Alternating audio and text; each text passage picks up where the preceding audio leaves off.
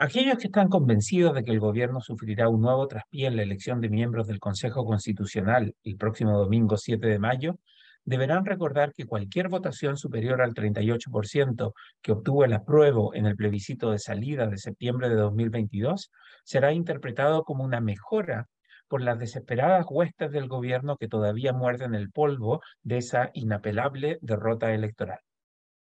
Es bien sabido que las elecciones no se ganan ni se pierden, sino que se interpretan. Lo que ocurre en las urnas este domingo será interpretado por partidarios y adversarios del gobierno de distinta forma.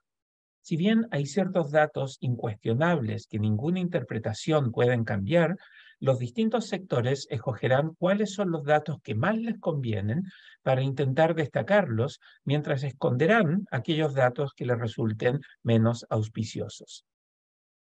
Este juego de seleccionar qué datos son más convenientes, el cherry picking, como diría el presidente Boric, cuando se olvida de que necesita conectar con la opinión pública más allá de su base de apoyo millennial educada de Ñuñoa.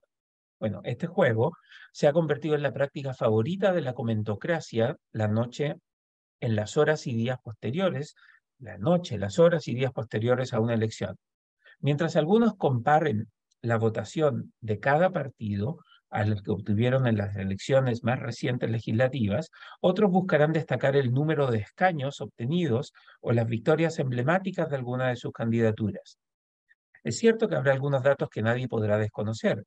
la cantidad de abstencionistas y la votación blanca y nula será una advertencia a la clase política en su conjunto sobre la necesidad de hacerse cargo de los problemas inmediatos de la gente y no seguir apostando a soluciones del tipo, píldora mágica, como lo fue la promesa de una nueva constitución era el primer gran paso para solucionar los problemas estructurales de desigualdad y de insuficiente crecimiento que ha tenido Chile por poco más de una década.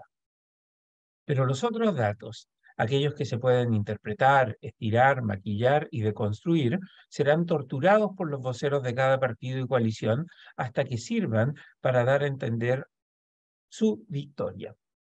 Los electores ya versados en este tipo de ejercicio podrán, pondrán más atención a las caras que a las palabras y decidirán quién ganó por la amplitud de las sonrisas que presenten los distintos voceros la noche de la elección.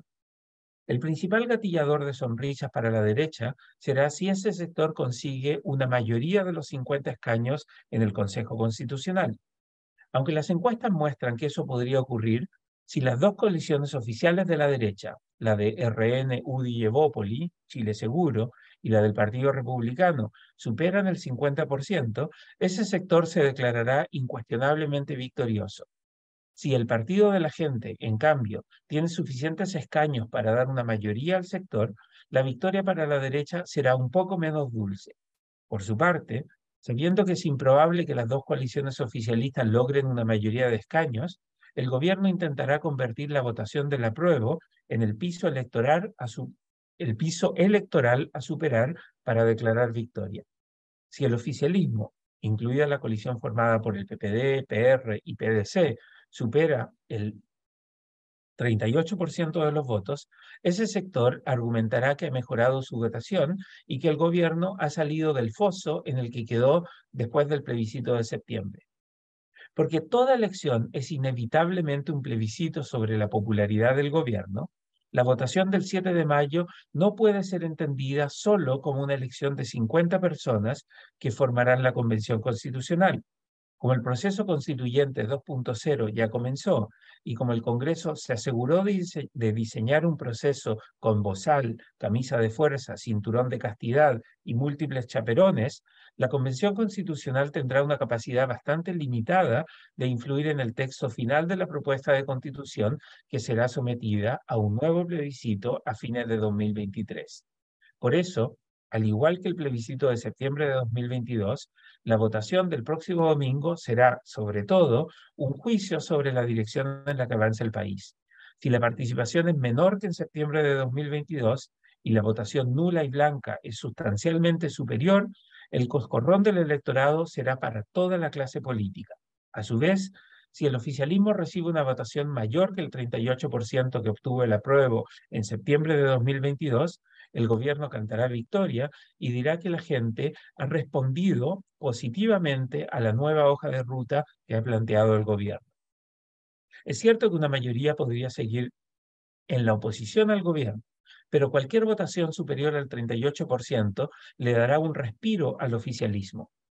En cambio, si las coaliciones que forman parte de este gobierno de dos cabezas suman una votación inferior al 38%, la moneda volverá a entrar a la unidad de cuidados intensivos y sonarán con fuerza clamores por un nuevo cambio de gabinete y un ajuste en la hoja de ruta que ahora tiene el gobierno. El libero, la realidad como no la habías visto. Haz que estos contenidos lleguen más lejos haciéndote miembro de la red Libero.